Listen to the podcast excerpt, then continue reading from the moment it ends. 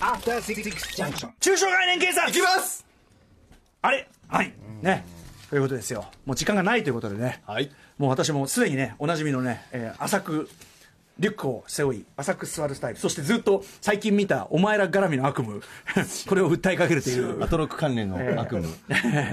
本当に辛かった汗びっしょりで目が覚めたっていういや本当にどっかでリスナーの皆さんにも聞かせたいよででも面ね白かったでもねやっぱね目が覚めて夢でよかったでも心から安堵しました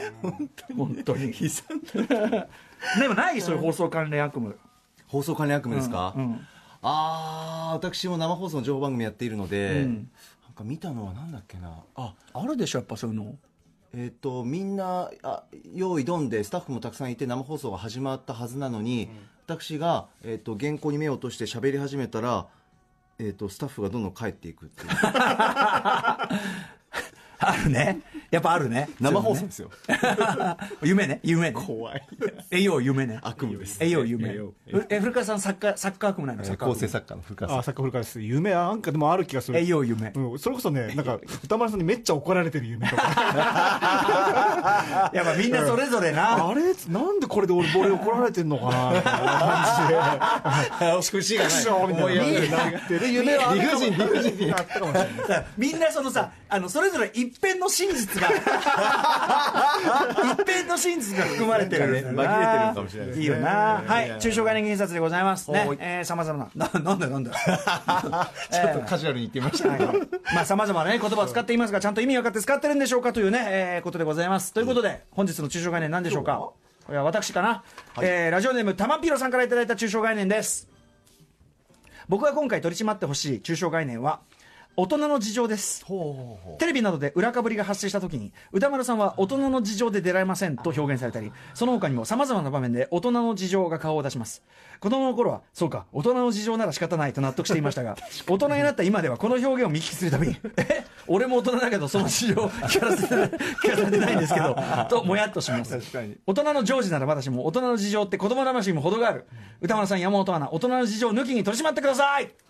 これうまいね子供魂にも程があるってところねこれうまいね確ああこれはよくないですね確かに大ね人の事情っていうのはだからその例えばそのなんだろまあ何の説明にもなってないですねう、まなずんねだ要するに説明を逃げる口実としてのわかるだからねわかるねだね、でも大人のってとこに大人同士なのだから、察し察するねわかるねっていうあそっちですかその感じじゃない大人のえ違なう子供に対してはよく親が、いや大人の事情いろいろあるからっていうのは分かるじゃないですか、でも大人が対大大人人に向にけて対対大人に対してはだから大人同士なんですかお互いらあるでしょそういうのはそんなってい大う人同士なんですからそんなのは言わずとも分かりますよねっていうはあはあはあはあはあだからいずれにせよ何にせよそのことの本質に直接触れずに済ましたいという時にまあ使いがちなるほどなるほどなら間違いないですなうん大人の事情かまあそういう意味じゃもう毎週金曜日もう本当に夜の8時前にいやいやそれこれはもう大人の事情なんて気取ったもんじゃなくてえうんもうそれはもう取り決めで最初からの取り決めです取り決め取り決めです取り決めあもうごまかすとかじゃなくうん、もうそれはもうもうストレートになって、全然もうあこの番組をやるにあたってものっ、といや直球で、僕、最初からそのバラ色ダンディ金曜、言いましたよねということですか、んいや金曜というか、バラ色ダンディに残留するっていう時どうしどうしますかねって言ったら、その向こうのプロデューサーと、ええじゃあ、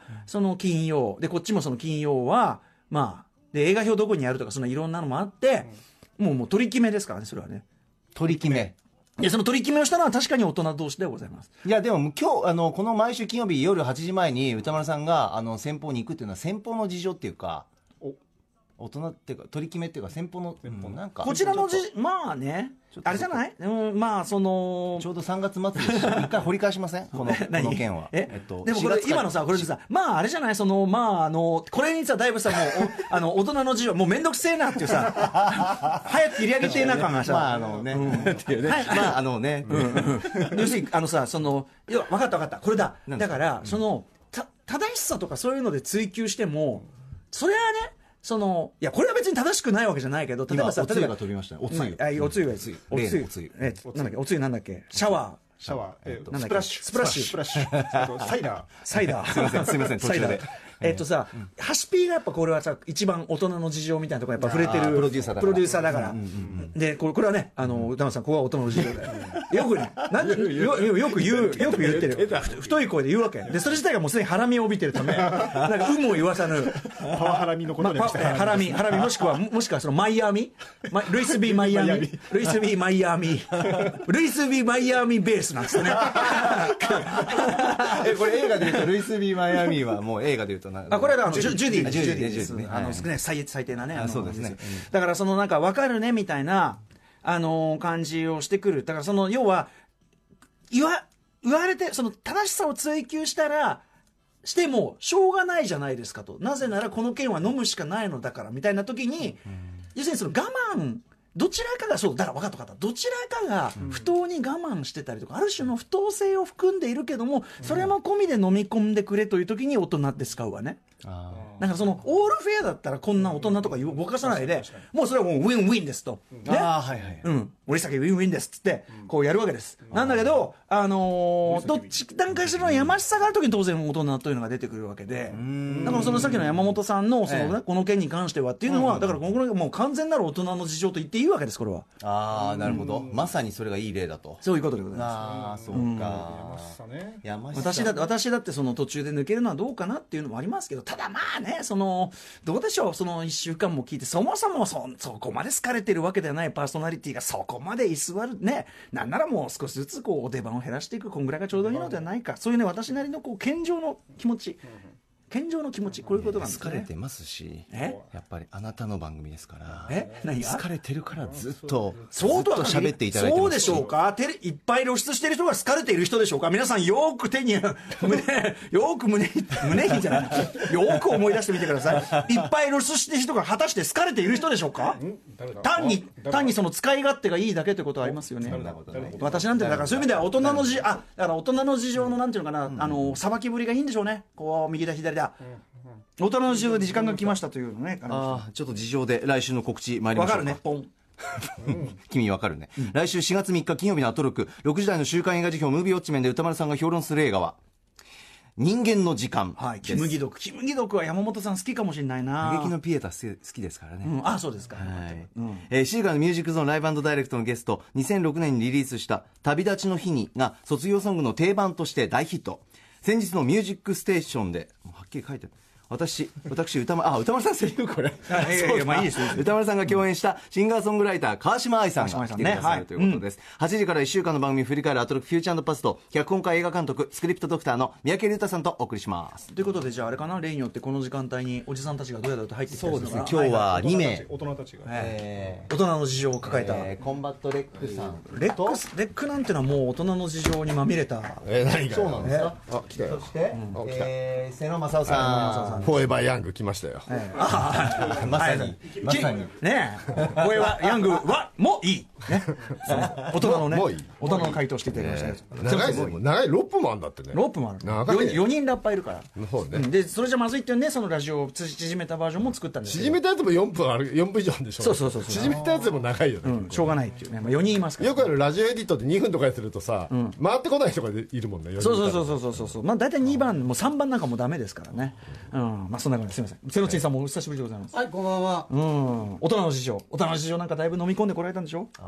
それはまあある、あるんじゃないですか。うん、大人の事情、なんだと思われますか、大人の事情とは、大人の事情、大人の事情、子供にはわからない。つまん ねしかもさっき話題にしたし、そのくだりは。 特に起点が効かない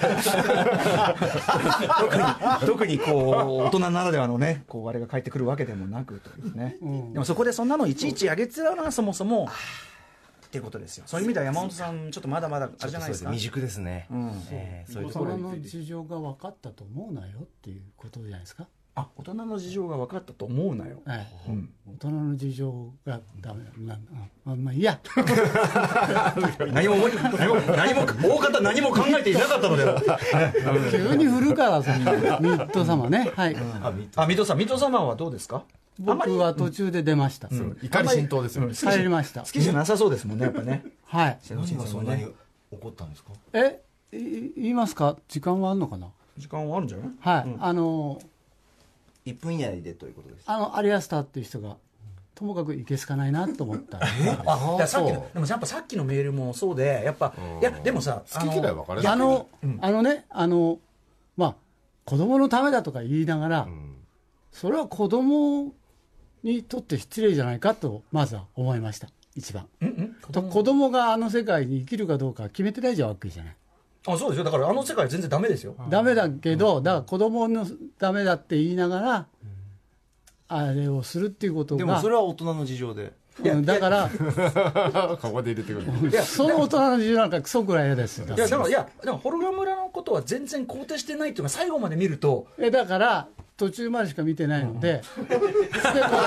最後も何も分かんない振り返ただただただまあえでもさ好き嫌い分かれるのは当たり前で途中その途中まで見て、全然あの目玉がわ